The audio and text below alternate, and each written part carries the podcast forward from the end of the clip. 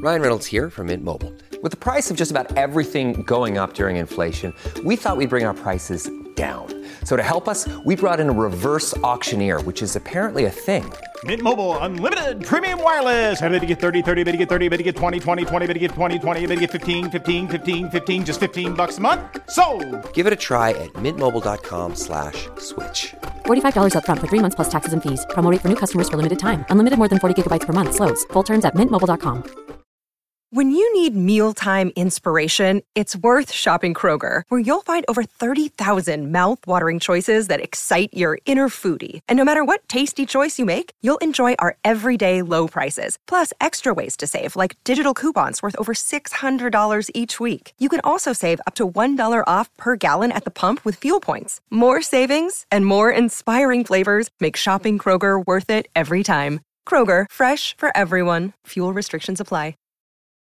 Your brain needs support, and new Ollie Brainy Chews are a delightful way to take care of your cognitive health. Made with scientifically backed ingredients like Thai ginger, L-theanine, and caffeine, Brainy Chews support healthy brain function and help you find your focus, stay chill, or get energized. Be kind to your mind and get these nootropic chews at ollie.com. That's O-L-L-Y.com. These statements have not been evaluated by the Food and Drug Administration. This product is not intended to diagnose, treat, cure, or prevent any disease. Hola, esto es New Books Network en español. Bueno, un saludo muy especial y bienvenidas todas las personas que nos escuchan. Les doy la bienvenida a un nuevo episodio de New Books Network en español. Mi nombre es María Camila Núñez y seré su anfitriona hoy. En este episodio vamos a conversar sobre el libro Feminismo de alto riesgo en Colombia, movilización de mujeres en contextos violentos, de la autora Julia Margaret Zulber, publicado en español por la editorial de la Universidad de los Andes, junto con la Fundación Friedrich Ebert Stiftung en Colombia, FESCOL, en 2022. Julia María Zulber, que nos acompaña hoy, es doctora en sociología por la Universidad de Oxford e investigadora feminista que se interesa por las movilizaciones de mujeres en situaciones de conflicto en América Latina.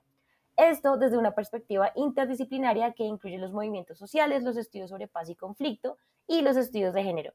Actualmente está llevando a cabo un fellow de investigación María Slodowska Curie en el Instituto de Investigaciones Jurídicas en la UNAM en México y en la Escuela de Estudios Globales y de Área de Oxford. La profesora Sulver además está involucrada también con la consultoría Lady Smith y funge como testigo experto en juicios de asilo relacionado con violencias de género. Si a alguno de ustedes le interesa conocer un poco más de estas organizaciones o de las publicaciones o trabajos de la profesora, les invito a que visiten la página www.juliosulver.com. Profesora Julia, bienvenida a New Books Network en español y muchas gracias por aceptar tener esta conversación conmigo. Muchísimas gracias por la invitación, María. Eh, bueno, Julia, yo creo que podemos empezar de una a meternos al tema. Este libro es el resultado de su tesis de doctorado, pues un poquito trabajado ya con otros comentarios, y fue publicado originalmente en inglés por Rutgers University Press y ya tiene su episodio para la red de New Books Network en inglés, pero ya que tenemos esta edición en español, pues aprovechamos también para hacer este episodio en New Books Network en, español, perdón. Y quisiera empezar porque nos cuente entonces un poco sobre el proceso de investigación que la llevó a concentrarse en Colombia. Yo sé que usted ha trabajado un poco en Centroamérica y también en América Latina, pero ¿cuál fue el proceso por el que llegó a Colombia y le interesó hablar sobre movilizaciones de mujeres? Porque además llegó y coincidió con una coyuntura muy importante que fue el proceso de paz en Colombia. Entonces, cuéntenos un poquito cómo encontró Colombia y cómo es que este espacio se configuró como un lugar fructífero para su investigación. Sí, muchas gracias por la pregunta. Bueno, como ya mencionaste, eh, yo pasé varios años en Colombia investigando eh, temas de organizaciones de mujeres en contextos violentos para mi tesis doctoral en la Universidad de Oxford. Yo había llegado a Colombia antes, eh, un año o dos años antes, para trabajar en una, una, organización de em, abogacía legal y mientras estuve en Colombia me interesó mucho esa primera vez en todo lo que está pasando, en todas las noticias que empezaban a hablar del proceso de paz que ya venía en marcha.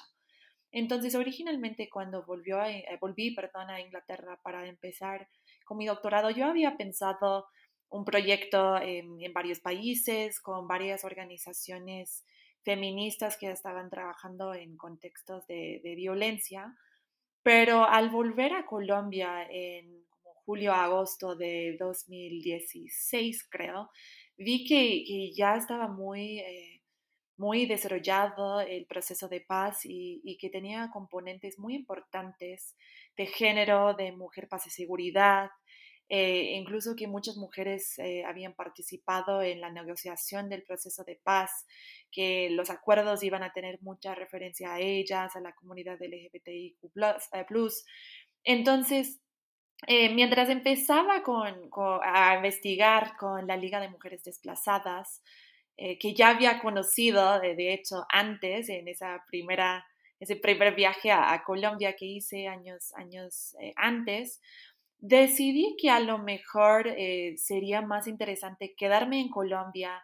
para observar un poquito ese momento tan importante en cuanto a las negociaciones del proceso de paz, pues lo que, pasó con el plebiscito en, en, en, finales de 2016, después su aprobación, eh, toda la, esperanza, la emoción de que iba a cambiar muchas cosas y después, eh, como, como sabemos, eh, ya entrando 2017, ya como iba con, con, la Liga de Mujeres Desplazadas en, en Bolívar, empezamos a escuchar que no todo andaba tan bien con el proceso de paz y que el conflicto armado más bien estaba empezando a reconfigurarse un poquito. Entonces, tomé la decisión de quedarme en Colombia y realmente enfocarme no solo en las organizaciones de mujeres, sino las organizaciones de mujeres en un momento muy importante eh, de mucha transformación. Eh, con, como dije, mucha reconfiguración de amenazas, de violencias, de de em, represalias incluso por su participación en, la construcción de paz y, decidí quedarme porque eh, pues, me enamoré de Colombia y también pensé que sería muy interesante comparar no solo entre organizaciones, sino entre organizaciones eh, en, varios momentos eh, del conflicto, del fin del conflicto, si se puede decir así, el momento de el proceso de paz y también ese momento, entre comillas, post-conflicto, que sabemos que no necesariamente eh, vino con, todas las promesas de, paz y, seguridad y desarrollo que había prometido a, los colombianos y, a las mujeres eh, en particular. Muchísimas gracias. Creo que sin me da una aproximación muy, muy buena de cómo es que Colombia precisamente se configuró como este escenario y quiero resaltar precisamente estas dos cosas que nos menciona. Entonces tenemos esta perspectiva comparativa que creo que viene desde su trabajo con Centroamérica, pero creo que también se nota mucho en el trabajo en el libro con los diferentes casos, pero también esta visión sobre, entre comillas, el post-conflicto y el fin del conflicto, que creo que podemos conversar un poquito sobre eso más adelante.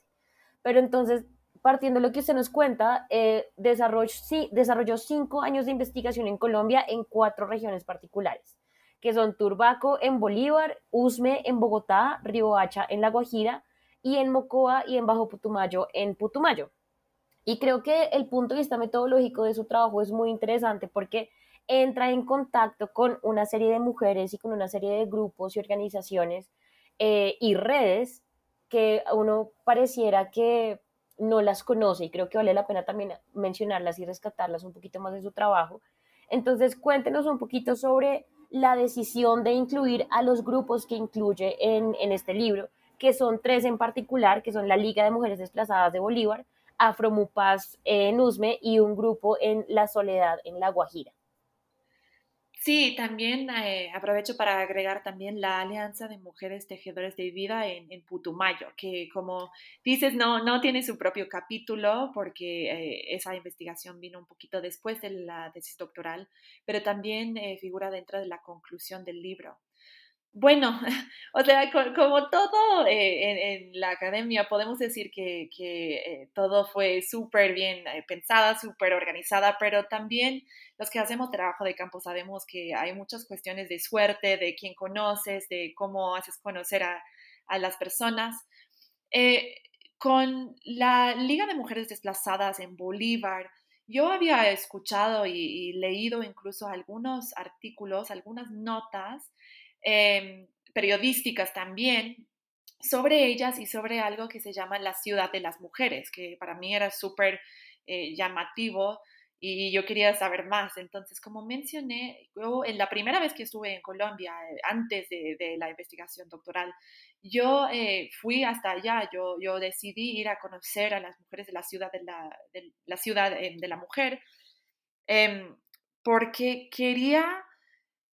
quería saber un poquito de ese proceso, o sea, cómo en, en plena zona de conflicto a mujeres decidieron construir su propio, propia ciudad. Entonces fui a conocerlas y, escribí algo sobre, sobre su proceso. Eh, y cuando volví la segunda vez, eh, otra vez me, me, involucré con ellas, pero mucho más, ya con las redes un poquito más desarrolladas, con las amistades un poquito más desarrolladas. Y eh, sabía que quería comparar varias organizaciones de mujeres, no solo en Bolívar, sino en otras, otras partes del, del, país que también habían sufrido eh, mucha violencia eh, de género, mucha violencia sexual en contexto de conflicto armado eh, en, los, en los años 90 y los principios de los 2000. Entonces, precisamente con la Liga de Mujeres Desplazadas, yo fui a un evento por el Ministerio de Justicia en Bogotá y fuimos con ellas y ahí había muchas organizaciones de mujeres invitadas que también querían hablar de cómo vamos a manejar todo este tema de violencia sexual en contexto de conflicto armado. Y ahí conocí a Afromupaz, que es una organización de mujeres afro eh, que provienen de, la costa pacífica, que ahora eh, viven y, pues fueron desplazadas a, a USME, en, en, Bogotá. Entonces ahí las conocí y hablamos eh, y yo decidí que después de terminar la parte investigativa con, con, la liga, que iba a volver a Bogotá para hacer un trabajo más profundo con ellas. Eh, lo de, de, la soledad en La Guajira, una amiga que es, académica eh, y, ella es muy buena amiga, estamos hablando mucho de lo que, los hallazgos, lo que estaba encontrando en, tanto en Bolívar como en Usme, y ella me dijo que ella estaba trabajando un proyecto en La Guajira y que quizás valdría la pena ir hasta allá para entender un poquito más de su proceso también. Entonces, ahí fui y, se hace un poquito de snowball sampling, o sea, tú entras con uno o dos contactos, uno o dos personas conocidos, y ahí vas eh, generando esas redes y conociendo más y más y entrando en espacios donde puedes conocer esas, esas organizaciones. Y lo del Putumayo eh, fue por un proyecto totalmente distinto, eh, donde conocí a algunas personas del gobierno, del Departamento de Prosperidad Social en ese entonces, que eh, al hablarles de mi trabajo me recomendaron ir hasta el Putumayo para conocer la experiencia de la Alianza de Mujeres Tejedores de Vida. Entonces, todos una mezcla ahí entre suerte, entre pues lo que yo sabía que quería que era organizaciones de mujeres en pro, eh, pues en, estrategias y proyectos del empoderamiento político, económico, eh, social de las mujeres en ese contexto de alto riesgo que les expone a más violencias. Entonces,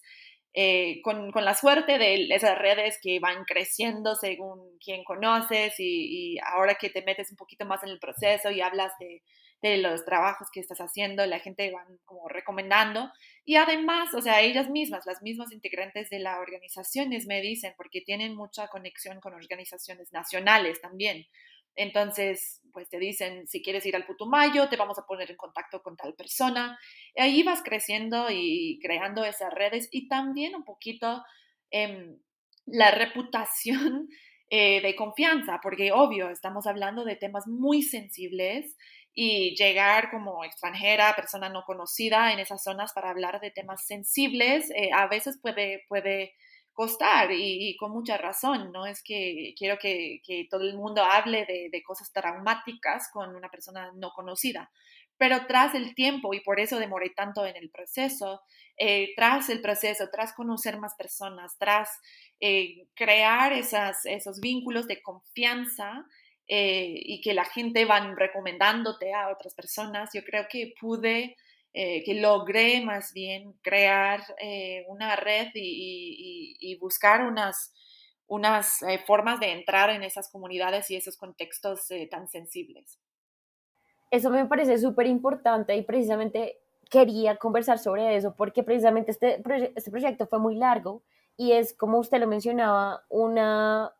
construcción de una relación que es muy delicada, se tiene que construir confianza, una comunicación acertada. Y digamos que me parece relevante mencionar precisamente que es un método etnográfico que lleva mucho tiempo, que como usted lo mencionaba, se necesita un proceso de bola de nieve, de venga, le presento a tal persona, venga, hablamos con tal persona, venga, hacemos este viajecito a otro lado, que es un proceso dispendioso de mucho tiempo, que de nuevo creo que vale la pena resaltarlo y se muestra muy bien en el libro. Eh, uno se siente, digamos, muy cercano cuando, por ejemplo, nos dicen, no, y entonces fui me tomé un tinto con tal persona, y uno sabe que eso es fundamental para entablar estas relaciones de confianza y para conversar. Uno para conversar siempre necesita estar tomándose algo, un tintico o alguna cosa. Entonces creo que eso me parece muy importante resaltarlo. Y el trabajo que usted nos menciona como de conocer y de conversar con amigas, con conocidas y bueno, ya lo que se convertirían las lideresas de estos grupos, pues es muy importante. Y esta parte metodológica pues también me lleva entonces a conversar sobre una parte teórica. Y es que el libro, o así lo entiendo yo, es una apuesta teórica, pero también es una apuesta política de pronto, en el que el feminismo de alto riesgo es el protagonista y en una previa entrevista usted mencionaba que las, las capas o diferentes niveles que tiene este concepto que guía el trabajo y que defiende la necesidad de un lente de género para entender las dinámicas de la movilización precisamente en contextos violentos y como se lo mencionaba en contextos de alto riesgo. Entonces quisiera que nos contara un poquito cuál es ese lente de género y cómo es que se configuró esa noción del feminismo de alto riesgo para trabajar en estos casos en Colombia. Sí, bien. Básicamente, eh, pues una de las cosas que yo quería llevar al proyecto o, más bien centrar era siempre las voces y las perspectivas de esas mujeres que vivieron y siguen viviendo en muchos casos el conflicto armado en Colombia. Entonces, eh, yo quería entender desde abajo hacia arriba cómo eh, vivían, cómo viven el conflicto armado y qué tiene que ver con el hecho de que ellas son mujeres. O sea, no cualquier persona, no, eh, pues, no, no ciudadanos hombres, sino, pues, ¿qué, ¿qué, tiene que ver su género, que básicamente se puede definir como la construcción de los roles de, de qué quiere decir ser hombre y qué quiere decir ser mujer dentro de esos contextos. Eh, y básicamente yo identifiqué y podía describir en el libro ese, ese como tú dices, las eh, tres capas o niveles de riesgo que se presentan al movilizarse como mujer eh, miembro o, integrante de una organización de mujeres en, ese contexto. Y primero, sigue para, sirve para, para todos, tanto hombres como mujeres, como pues quien sea. Y es un poco el hecho de que en momentos de conflicto armado, cuando hay eh, actores armados que están intentando controlar eh, territorialmente, pero también socialmente, eh, zonas geográficas, cualquier persona que resista o cualquier persona que decida oponerse a, ese control, ese, esa, ese como intento de, de dominar, se expone a riesgos, porque esos grupos armados, que sean paramilitares o, de la izquierda, grupos guerrilleros, quieren el control del territorio y también de las poblaciones que, viven dentro de esos territorios. Entonces, cualquier persona que se, eh, habla en contra de eso, o hablan de derechos, o hablan de paz, o hablan de eh, sindicatos, por ejemplo, o de, eh, de desarrollo, de paz, se exponen a, cierto nivel de riesgo frente a esos actores armados. Eh, pero también, pues volviendo con el, tema de género, cuando eres mujer y decides oponer abiertamente, públicamente, esos controles por eh, grupos armados, estás eh, pues, actuando en contra de las normas de género que no solo gobiernan eh, dentro de esos grupos armados, sino dentro, dentro de las comunidades. O sea, la mujer, eh, su rol debería, debería ser dentro de la casa, haciendo oficio con niños, eh, lo de la educación, pero de participar políticamente, aunque sea dentro de la sociedad civil, es, es como una, una forma de de vivir o actuar como las mujeres no deberían de actuar. Entonces, en transgredir esos roles de género, eh, también estás exponiéndote a la segunda capa eh, de riesgo. Y en, en, mi caso, o sea, en el caso del libro, la tercera capa es que esas mujeres no estaban eh, hablando solo de paz o no estaban hablando solo en su capacidad como madres o no estaban hablando en su capacidad eh, como, como dentro de, de esas normas de, de, de, lo que la sociedad dice que las mujeres deberían de hacer, sino esas mujeres estaban pidiendo derechos de la mujer, estaban pidiendo justicia de género, estaban pidiendo cumplimiento eh, por parte del Estado con sus responsabilidades en cuanto a derechos de mujeres, tanto nacionales como dentro de los convenios internacionales que el gobierno de Colombia eh, ha firmado. Entonces, eso ya trae la tercera capa. no solo se están eh, oponiendo a lo que, lo que, al control de grupos armados, no solo están mujeres haciéndolo, sino que son mujeres arrojando una luz sobre las tácticas que, utilizaban los grupos en contra de las mujeres eh, para controlar a los grupos. Por ejemplo, como eh, la violencia sexual en el marco del conflicto armado o em, como eh, controlar y, tener reglas y, por ejemplo, manuales de convivencia que tenían reglas para mujeres y reglas para hombres. Entonces ahí vemos que esas mujeres se exponían a, varios eh, varios niveles de riesgo al participar en esas organizaciones eh, que, eh, de movilización social que, que yo llamo organizaciones que, que están ejerciendo un feminismo de alto riesgo. Súper, porque además, quedándome como en este nivel que nos mencionaba, me llama mucho la atención que afirma, se afirma en el libro que estos grupos de mujeres no necesariamente o no todos estos grupos están buscando o se definen como activistas por la paz, pero que en su discurso y en sus prácticas están buscando esto que usted nos dice, justicia de género, eh, y que saben que hay unas violencias, digamos, que se relacionan con su género y etcétera. Eh, y eso me parece muy interesante. ¿Nos podría contar un poquito también cómo es que se construye finalmente ese discurso, que además también es un discurso feminista, pero es un discurso feminista por paz y por justicia, por reparación también, porque además en esta discusión me parece importante incluir que no muchas de ellas se definen como feministas. El término feminista se convierte entonces como en un concepto que no es un punto común, que no es un punto que les dé, de nuevo, no a todas, fuerza o eh, que les dé, sí, un significado importante. Entonces, ¿cómo es que se construye este discurso feminista por paz, por justicia, sin que ellas entonces se definan como feministas? ¿Cómo fue esta dinámica para usted?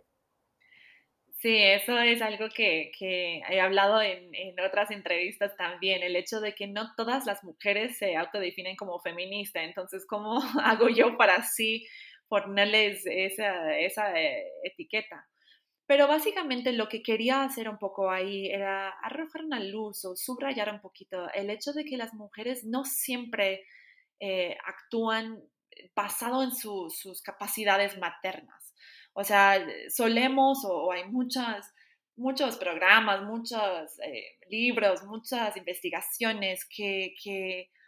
eh, encuadran un poquito las mujeres y su movilización como en una forma de que lo hacen porque son madres y lo están haciendo por sus niños. Que sí es cierto, pero no es la imagen completa.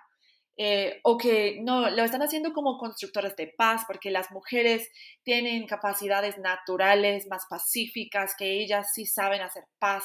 mejor que los hombres que son más bien bélicos.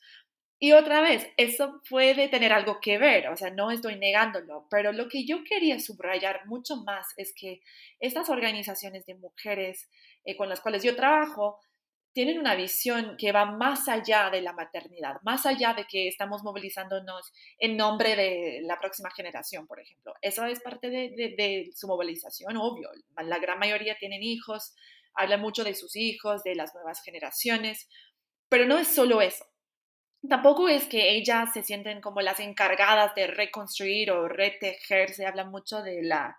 eh, de la tela eh, social después de un conflicto armado. Otra vez, ese sí tiene que ver, pero no es necesariamente como ellas se ven.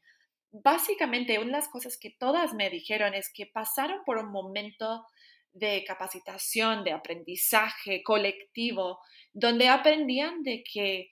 todos los daños, todos los traumas que habían sufrido en el contexto del conflicto armado, tenían una cuestión de dinámicas de poder y dinámicas de género.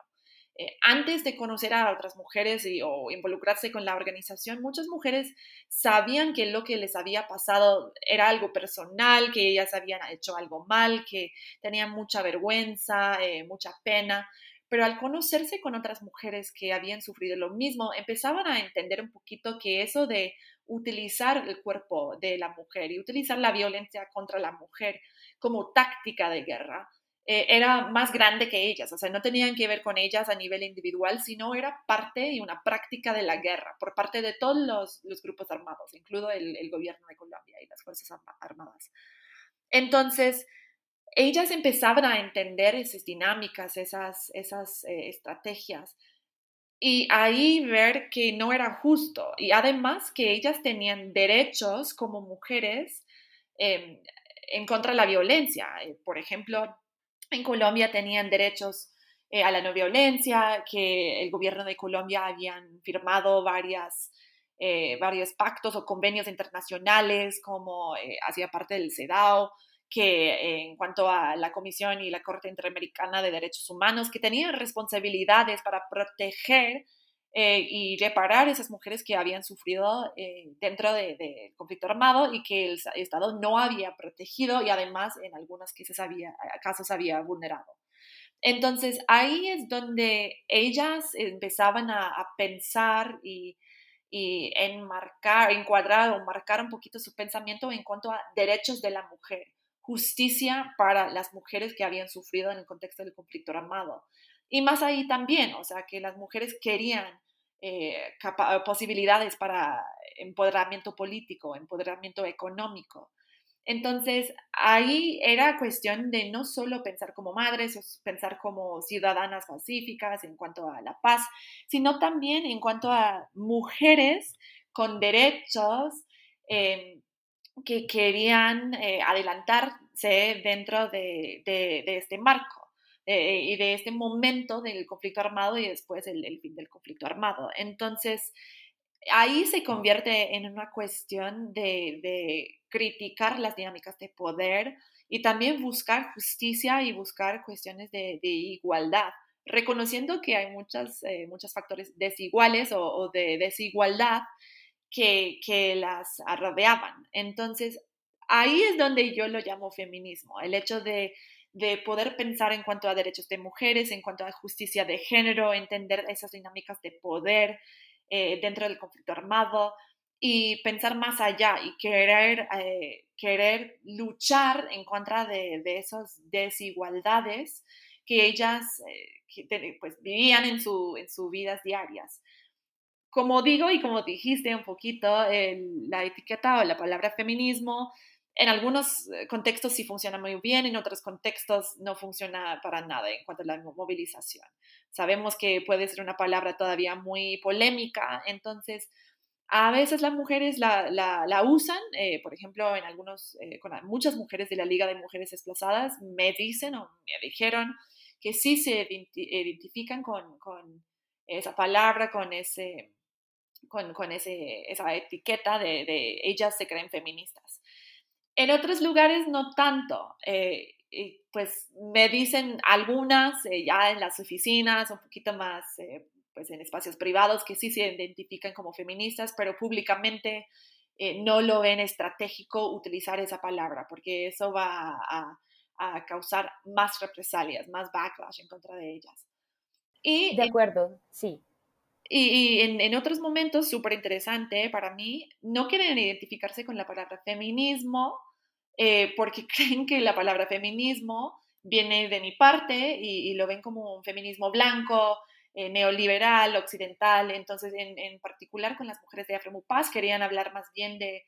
eh, feminismo en cuerpo y cara de, mujer, o sea, un feminismo que tiene muchas conexiones y intersecciones con la raza y la etnia también. Súper. Me parece interesante esto que, que nos menciona porque también creo que ese es uno de los valores del libro y es que si bien el feminismo de alto riesgo es esta categoría teórica que ya la hablamos un poco, el libro nos muestra muy bien cómo estas categorías teóricas y estas prácticas de qué es lo que nos quiere mostrar el libro y es por qué y cómo las mujeres se movilizan y más en un ambiente o en un contexto en el que hay muchísimo peligro, riesgo, violencia, miedo. Creo que se muestra muy bien esto y es que se, se configura estas ideas y estas identidades colectivas, que usted también lo menciona en el libro. Y creo que eso se mezcla mucho con esta construcción de lo que usted nos mencionaba, de que, ah, ok, hay una idea de que se nos violenta por ser mujeres o por la cuestión de género. Entonces, si bien esta idea del feminismo, como usted bien no lo mencionaba, no es mucho lo que ellos lo usan como categoría y además que entiendo perfectamente cuando usted nos dice que no solamente lo hacen por ser madres, creo que eso también analíticamente es muy importante, pues se configura en estas acciones que ellas están llevando a cabo de resistencia, de identificarse, que es muy importante. Y creo que también en cuestiones de género y de feminismo, las emociones son muy importantes. Y ahí quería introducir un poco un concepto que está entre los muchos otros que usted maneja en su libro, eh, que se llama el dominio de pérdidas. Y quisiera dedicarle un poquito de tiempo a este término porque está transversalmente a lo largo del libro y a transversalmente a lo largo de que hablamos de estos, de estos diferentes grupos. Cuéntenos un poquito qué es ese dominio de pérdidas y por qué se configura como un concepto tan importante para estos grupos y para estas movilizaciones de mujeres. Sí, bien. Básicamente, volviendo un poquito al tema de las tres capas de riesgo eh, que, o de violencia quizás que identifiqué antes, lo del dominio de pérdidas es una forma de contestar el por qué las mujeres deciden arriesgarse participando en estas organizaciones de feminismo de alto riesgo. Y una de las cosas que, que pude identificar y pude aprender de esas mujeres es que obvio, o sea, para mí, eh, empezando esta investigación, esa cuestión de, por qué las mujeres deciden arriesgarse era muy, muy grande, o sea, ¿por qué? Pues si, si eh, participaron en una organización te va a exponer a, que te siguen, que te señalan, que te eh, abusen, que te violentan, que hasta te matan, ¿por qué lo harías? O sea, no, no tiene mucho sentido. Pero una de las cosas que aprendí súper rápido es que sí participar en una organización de mujeres te expone a más riesgos, o sea, te, arroja una luz, eh, públicamente estás asociada con esa organización que es, eh, como una, una piedra en el zapato de esos grupos armados, pero a la vez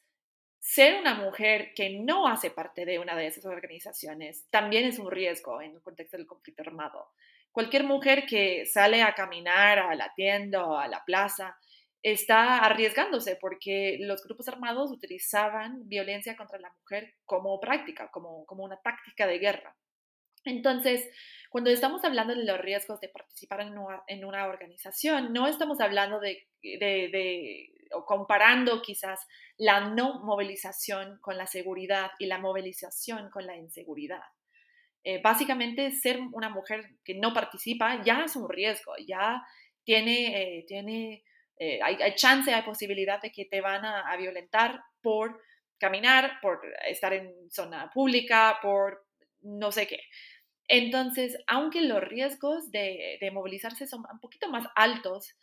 también hay beneficios. Y dentro del dominio de pérdidas, las personas, eh, en, varios estudios de, behavioral economics, eh, si estás perdiendo, si estás en, en dominio de pérdidas, estás dispuesta a tomar más, más riesgos. Eh, entonces podemos ver que si ya estás perdiendo, si ya ser una mujer en, en esa, en esa, ese contexto es, es, una pérdida, es un dominio de pérdidas, eh, puede decir que estás más, eh, más dispuesta a, a, unirse con una organización que sí te trae beneficios. Y, y, básicamente eso explica un poquito racionalmente el por qué deciden movilizarse porque movilizarse sí es un riesgo, pero no es mucho más grande que el riesgo de ser eh, una persona normal. Y además los beneficios que trae hacer parte de la organización hacen que se puede justificar ese riesgo adicional. De acuerdo, creo que eso es muy importante también para comprender la manera en la que se configuran estas acciones, porque como usted lo mencionaba ahorita un poquito, tiene que ver con cuáles son los beneficios que me trae esta agrupación, esta construcción de un grupo, de una identidad, pertenecer. Y hay unos beneficios que usted nos cuenta que son, bueno, materiales, pero hay otros que son no materiales. Pero también ya de pronto metiéndonos un poco más a los casos de este libro, hablábamos al principio que hablamos de tres casos, dos casos que llamamos de éxito, o bueno, entre comillas de éxito, y un caso que llamamos un caso negativo. Hablando de los dos primeros casos, hablamos de la Liga de Mujeres Desplazadas en Cartagena, que construyen la ciudad de las mujeres, que a mí me pareció particular y muy interesante porque es, aparte que es una ciudad física, usted también la, la describe como una actitud y un acto continuo de certificación, que me parece una descripción muy, muy linda. Y el segundo caso es el caso de la Asociación de Mujeres Afro por la Paz que están en Bogotá, en Usme. Quisiera que nos contara de pronto muy cortico para no spoilear mucho el libro para las personas que nos están escuchando. ¿Cuál es el, el factor común que tienen estos dos casos de éxito eh, y cómo funcionó su investigación en estos dos lugares? Sí, bueno, eh, voy a adelantarte también un poquito porque sé que quieres hablar también del caso negativo. Y negativo. Sí, eso me interesa mucho. eh, bueno, básicamente lo que quería hacer eh, era, como, como te mencioné, un trabajo, una investigación comparativa. Entonces, entender cuáles son los factores dentro que, que son patrones que vemos en todos los casos de las mujeres que están organizando eh, en contextos de, de alto riesgo. Eh, entonces, lo que, lo que pude hacer y pude observar dentro de la Liga de Mujeres Desplazadas y Afromupaz era la importancia del liderazgo, del liderazgo carismático de individuos súper importantes que podían eh, explicar eh, esa justificación que les acabo de comentar del dominio de pérdidas y el arriesgarse de, de participar en una organización de, de alto riesgo. Básicamente, eh, habían varios factores en común, pero una de las cosas más importantes era la presencia de esa lideresa que pudo eh, contactarse con varias personas, explicar esas dinámicas de género eh, que, les explicaba antes, esas capas de riesgo, de violencia, y también dar un poquito de forma, dar un poquito de, de organización a las estrategias y acciones que esas mujeres querían, eh, querían promover enfrente a, a, los grupos armados y también enfrente de, de autoridades estatales eh, internacionales, por ejemplo. Esas mujeres, eh, por ejemplo, en, en, Cartagena o en Turbaco, perdón, eh, es una mujer que se llama Patricia Guerrero y en Usme una mujer que se llama María Eugenia Urrutia. Y ellas claramente son figuras muy importantes, tienen una forma de hablar eh, muy sensible a las mujeres, eh, tienen una forma de, eh, conectarse emocionalmente con ellas, tienen mucha empatía, pero también tienen capacidades organizativas increíbles, saben hacer vínculos entre las organizaciones y, las autoridades, saben cómo enmarcar sus luchas, cuáles palabras usar, en qué espacio estar, y ahí pueden justificar eh, a, ayudar a las mujeres justificar su participación riesgosa en esas organizaciones. Pues yo eh, estaba con esas dos organizaciones y, y, vi ese patrón. Y dentro de las ciencias sociales, una de las cosas que podemos hacer para, entre comillas, comprobar eh, que sí esas variables son, eh, son los que están haciendo el trabajo, eh, es elegir un caso negativo como digo, caso negativo entre comillas, en el sentido de que no puedo decir que es un fracaso, es algo negativo. Eh, el caso que elegí en, en La Guajira, en, en, un barrio que yo llamo La Soledad. Ahí eh, yo vi pues un contexto muy parecido, una organización media formada con personas eh, demográficamente muy parecidas que habían sufrido las mismas cosas que las mujeres del de Bolívar y de Usme pero no vi eh, que había como esa, esa lucha, esa forma de pensar en justicia de género, esa forma de llevarse adelante. Eh, entonces, hice ese, este caso, eh, estudié este caso también para entender cuáles factores tenían los casos, entre comillas, exitosos, que no tenía este caso en la soledad, que hacía que su movilización no iba más allá, no llegaba a éxitos como por ejemplo la ciudad de las mujeres o eh, por ejemplo, las reparaciones colectivas que había ganado eh, Abromupaz. Y otra vez, ahí la cuestión del liderazgo. Sí había una lideresa eh, muy, muy poderosa, muy interesante, una persona con, la verdad, me, me, me la llevo muy bien con ella, pero ella no tenía esa visión eh, de de, hablar con las mujeres para convencerlas o para ayudarlas a justificar su participación. Entonces vi que sí había organización medio medio, que las mujeres a veces participaban, pero cuando yo entrevistaba a muchas de esas mujeres que vivían en ese barrio, me decían que sí tenían mucho miedo, que no les gustaba participar, que, no, que, todavía eh, vivían con, esa, ese miedo y que no llegaban a, formarse como una organización súper poderosa. Y ahí yo veo que, que en su, forma positiva y su forma negativa, o sea, la ausencia de ese liderazgo, que el liderazgo eh, carismático es un factor muy importante en, en ese momento de, de eh, convencer a la gente a movilizarse a pesar de los riesgos. Sí, perfecto, muchísimas gracias. Sobre eso, precisamente hablando de este caso negativo, es que a mí me parece muy interesante porque, como usted bien lo mencionaba, sí hay un grupo, sí hay una organización, sí hay una lideresa, pero falta mucho esta, de pronto, lo que podríamos llamar una pertenencia o este llamado a la acción. Pero lo que sí yo quería reflexionar sobre eso era, pues, ¿cuáles entonces son las herramientas que podría tener esta agrupación de, de nuevo, entre comillas, el caso negativo? para configurar una, un, un, liderazgo carismático o para que lo podamos llamar una movilización de alto riesgo en estos conceptos feministas de alto riesgo. ¿Usted cómo lo ve? Pues precisamente eh, en este momento estoy en otro proyecto académico para mi segundo libro sobre qué hace una mujer una lideresa. Entonces, ¿cuáles son los factores? ¿Son algo eh, factores o características o, cosas de la personalidad y, una nace con ellos o se puede aprender o exactamente qué hace que una persona sí es sea una lideresa y, una lideresa carismática dentro de este contexto y, otras no.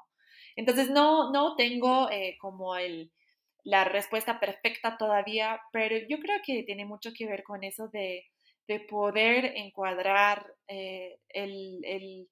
la lucha dentro de los derechos de las mujeres. O sea, que las mujeres sufrieron lo que sufrieron dentro del marco de conflicto armado por ser mujeres, por las dinámicas, las dinámicas de poder, las dinámicas de género, que, que hacía que los grupos armados la utilizaban como botiquín de guerra, se puede decir. Y, y ahí eh, formar o, un poquito hacer la lucha eh, en, en lo de reclamar y exigir esos derechos. O sea, y también crear beneficios, eh, tanto emocionales como materiales, como eh, reparaciones colectivas, proyectos internacionales, reconocimiento internacional, em, para, para, em, sí, para un poquito reparar todos esos daños sufridos y ver más allá en cuanto a, eh, empoderamiento político y, económico. La persona en, la soledad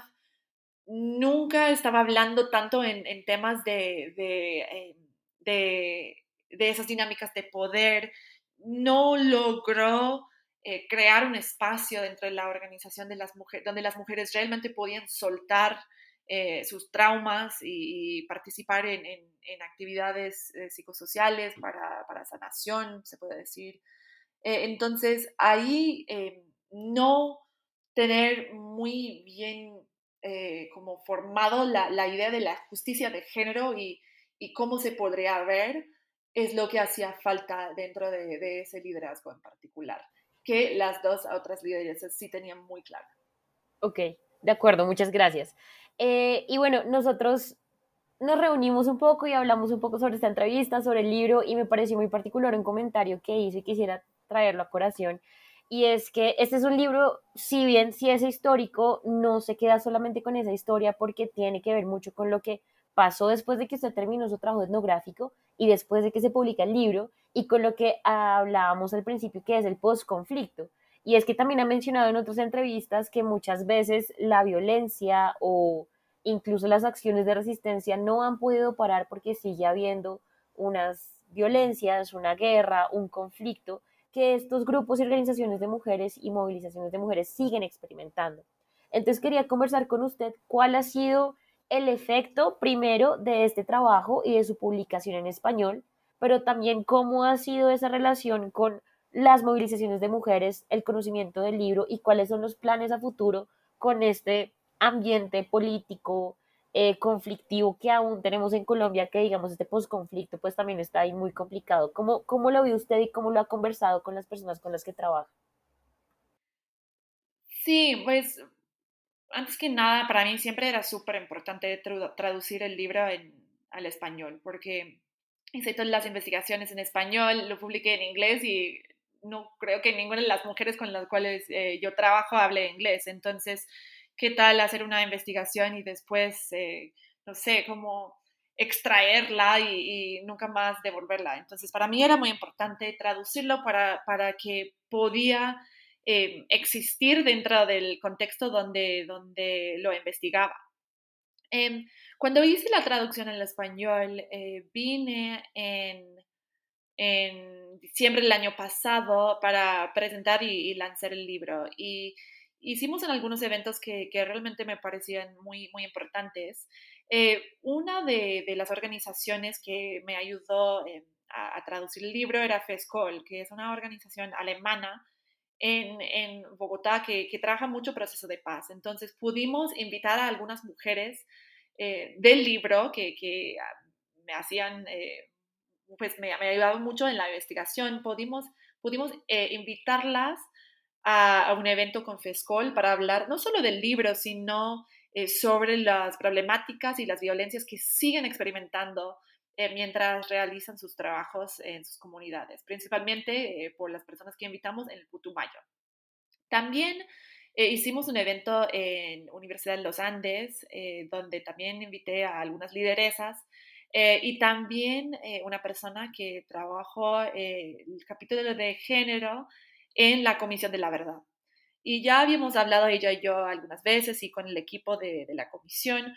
para pensar en, en qué, qué, nos quiere decir esos hallazgos, o sea, qué aprendemos de esos hallazgos que nos ayudan a, a, a, entender un poquito, a, a, como teorizar quizás lo que, lo que iban a publicar en la Comisión de la Verdad.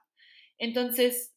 para mí eso es mucho, o sea, eso es, un logro de que la investigación y las palabras de las mujeres, porque son palabras suyas, historias suyas, eh, luchas suyas, que podía a través del libro arrojar una luz y, eh, exponer un poquito todo ese trabajo que ellas hacen en sus territorios eh, y llevarlo a, actores que sí tienen otras, otros accesos quizás al poder, al, cumplimiento eh, del proceso de paz, por ejemplo, y ahí conectar a esos actores, esas personas, eh, para no solo hablar del libro, sino también hablar de lo que yo eh, describo en el libro y cómo, cómo sigue pasando, como la reconfiguración del conflicto armado, las peleas y las batallas entre los grupos armados que están peleando territorio que las FARC vació cómo, cómo sigue repercutando a las mujeres que están públicamente organizadas en, esas organizaciones de feminismo de alto riesgo. Entonces, la respuesta para mí, eh, pues para las mujeres, eh, es una conversación que sigue, que siempre va a seguir, pero yo, yo creo y yo espero que ellas se vean reflejadas y sus experiencias eh, bien reflejadas en, eh, dentro del libro y, eso sí vi un poco. Y, además, como digo, pues las mujeres en el Putumayo, por ejemplo, y estaba hablando con ellas recién, eh, dicen que se sienten súper aisladas, que se sienten olvidadas, que es un rincón del país eh, muy, muy rural, donde no necesariamente eh, la gente habla de que la guerra sigue muy viva, muy activa en, sus comunidades. Entonces el libro les dio una oportunidad y los eventos alrededor del libro les dio una oportunidad de hablar de, que esas cosas siguen, que no ha parado necesariamente y que por eso el interés, el enfoque en las mujeres eh, y su participación en este momento otra vez, entre comillas, post-conflicto, eh, debería de seguir porque las amenazas, los riesgos, las violencias siguen, no han parado con la firma del acuerdo de paz. Entonces vale la pena seguir, seguir hablando con ellas de, qué están haciendo y de cómo protegerlas. Muchas gracias. Eso es súper importante y es precisamente por la razón por la que quería conversar sobre esto, porque uno pensaría ya, se acabó el trabajo etnográfico y se publicó el libro y ya, pero lo que nos hace ver precisamente este libro sobre las movilizaciones de mujeres en contextos de alto riesgo es que continúan en alto riesgo y continúan habiendo movilizaciones. Entonces creo que precisamente ese trabajo del libro y ese trabajo que usted ha hecho muy importante de comunicar y de hacerle prensa básicamente a la publicación del libro, tanto en inglés como en español, que como se lo menciona es muy valioso que esté en español, es tan importante.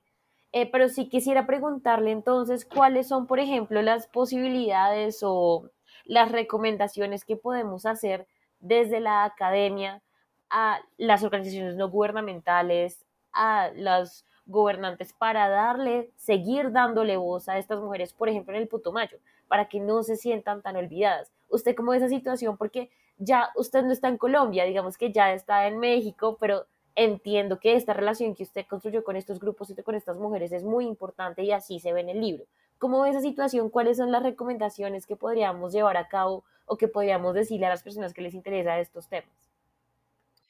Sí, bueno, la primera... Yo sé, una pregunta súper difícil, pero eh, ¿cómo podríamos iniciar o continuar esa conversación? Yo, yo creo que las cosas súper importantes es, es, lo que acabo de decir, o sea, que el conflicto sigue, que había mucha detención internacional el momento de la firma de los acuerdos de paz y que ya el conflicto se acabó en Colombia, bien. Pero las mujeres y, escucharlas es súper importante porque ellas te van a decir, no solo en el Putumayo, sino también en el Bolívar, en, eh, en eh, Cauca, en Norte de Santander, en, en, todos esos departamentos y lugares históricamente eh, violentados por el conflicto armado, te van a decir que el conflicto sigue. Y que por lo tanto, esos proyectos de un año, de año y medio, de que las mujeres pueden construir paz, entre comillas, que, que, toda esa inversión y atención internacional no es algo temporal, o sea, que, o no debería de ser algo temporal. Esas mujeres te van a decir que mientras eh, las dinámicas de conflicto siguen, ellas necesitan eh, protección, necesitan recursos, necesitan eh, con esas, esos actores, tanto no gubernamentales como internacionales, para seguir adelantando sus actividades en sus comunidades. Entonces, una de las cosas es que esos proyectos que solemos ver en el mundo de desarrollo internacional de un año, año y medio, proyectos de seis meses, súper técnicos, no necesariamente van a hacer el cambio que, esos donantes eh, quisieran, que es un proceso mucho más largo porque las, las divisiones o las definiciones quizás entre conflicto y posconflicto son muy borrosos, especialmente en, en, Colombia ahora y también si estamos hablando de la participación de mujeres, porque el cese de fuego, el cese del conflicto no necesariamente va a llevar paz y tranquilidad a, esas mujeres. Otra cosa es que eh, yo, yo creo, y ellas me dicen que los proyectos y los análisis de seguridad deberían venir de abajo hacia arriba. ¿Qué quiere decir? Que políticas que se hacen en, no sé, Nueva York o Ginebra o, Washington, em, que, que, tienen ese, ese, enfoque de mujer, paz y seguridad, no necesariamente van a aplicar en los contextos específicos del Putumayo, del Bolívar, del norte de Santander, de la Guajira, porque son contextos diferentes, distintos, con actores distintos. Entonces, la participación de esas mujeres y la co-creación de proyectos o del apoyo y cómo se debería de ver, es muy importante que esas voces de ellas y sus eh, experticias, se puede decir, en cuanto a, qué necesitan y qué, cómo quieren eh, adelantar sus proyectos de forma segura, eh, debería de contar. O sea, deberían de tener una, un asiento en la mesa, un espacio para, para hablar de lo que les está pasando, qué están enfrentando y como ellas eh, quisieran que, los donantes eh, ayudaran. Y también que, el financiamiento eh, por parte de sus donantes sea flexible.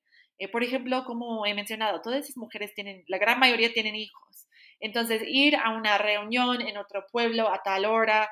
sin que el donante vaya a pagar los, los tiquetes de los niños, o sea, eso no va a servir. Entonces, usar otra vez ese lente de género para entender cuáles son las restricciones que las mujeres tienen por ser eh, amas de casa, por ejemplo, o qué, qué quisieran en cuanto a horarios o en cuanto a protección o en cuanto a recursos, que no necesariamente es lo que podemos asumir eh, sin saber las realidades. Entonces, básicamente, en a nutshell,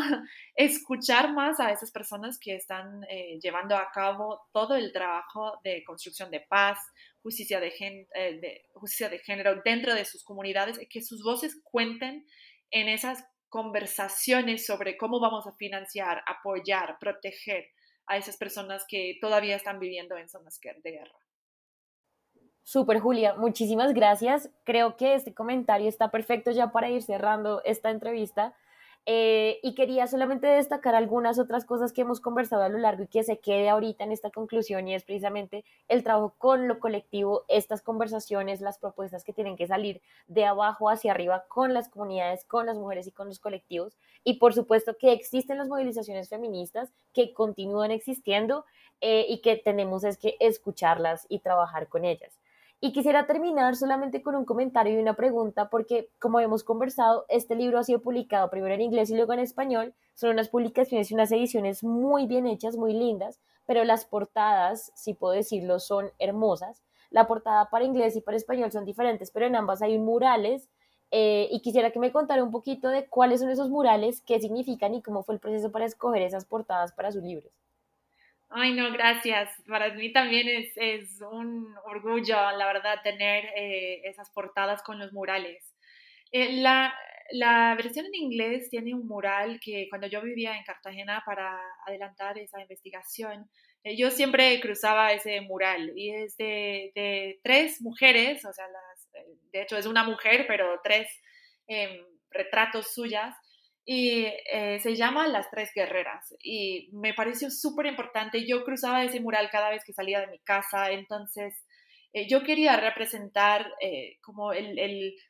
color o pues los colores, la vida, lo que, que, también hay, hay alegría dentro de esos movimientos que se formaron a través de momentos súper traumáticos. También hay amor, también hay cuidado, también hay formas de de ayudar a la otra, también hay amistades, también hay alegrías. Entonces, yo quería que las portadas tuvieran eh, esos murales eh, muy coloridas. Eh, como digo, la primera se llama Las Tres Guerreras y estaba hecho por un artista que se llama Findak. Y la versión en español es también el rostro de una mujer súper colorida y viene de un artista de Bogotá, creo, o menos vive ahí, que se llama Guachi y eh, él hace mucha arte callejero, eh, muy político, con una visión de justicia social. Entonces, cuando vi ese, ese mural eh, que, que, tiene el rostro de una mujer viendo hacia su futuro, pues de una vez le contacté para pedir su permiso para usar el mural y, los dos artistas, pues muy generosamente me, me, me, dijeron que sí podía usar su, su trabajo. Entonces, ahí, como digo, yo quería representar no solo eh, la tristeza, la trauma, eh, la violencia, sino también que esas mujeres eh, podían organizarse de forma súper poderosa como actores políticas para, para efectuar un, cambio, unos cambios a través de su lucha en la búsqueda de justicia de género. Súper, muchísimas gracias Julia. Lastimosamente ya se nos está acabando el tiempo, pero muchísimas gracias de nuevo por sentar la conversación con New Books Network en español eh, y felicitaciones de nuevo por su trabajo, por la publicación de este libro que se llama Feminismo de alto riesgo en Colombia, movilización de mujeres en contextos violentos, eh, publicado por la editorial de la Universidad de los Andes y como no lo menciona ahorita, FESCOL en 2022, que lo pueden conseguir como ebook o en físico si lo quieren. Julia, muchísimas gracias eh, y muchísimos éxitos con todo lo que se viene en su trabajo académico y activista. Muchísimas gracias María Camila por la invitación y sí, por tu interés en el libro. Espero que les haya interesado y como dijiste, cualquier cosa, eh, pueden encontrar el libro en mi página web o en la página web de eh, Uniandes. Así es. Muchísimas gracias entonces a Julia, por supuesto, y a todas las personas que nos escucharon. Mi nombre es María Camila Núñez y nos escucharemos luego por New Books Network en español con más libros nuevos y conversaciones con autores.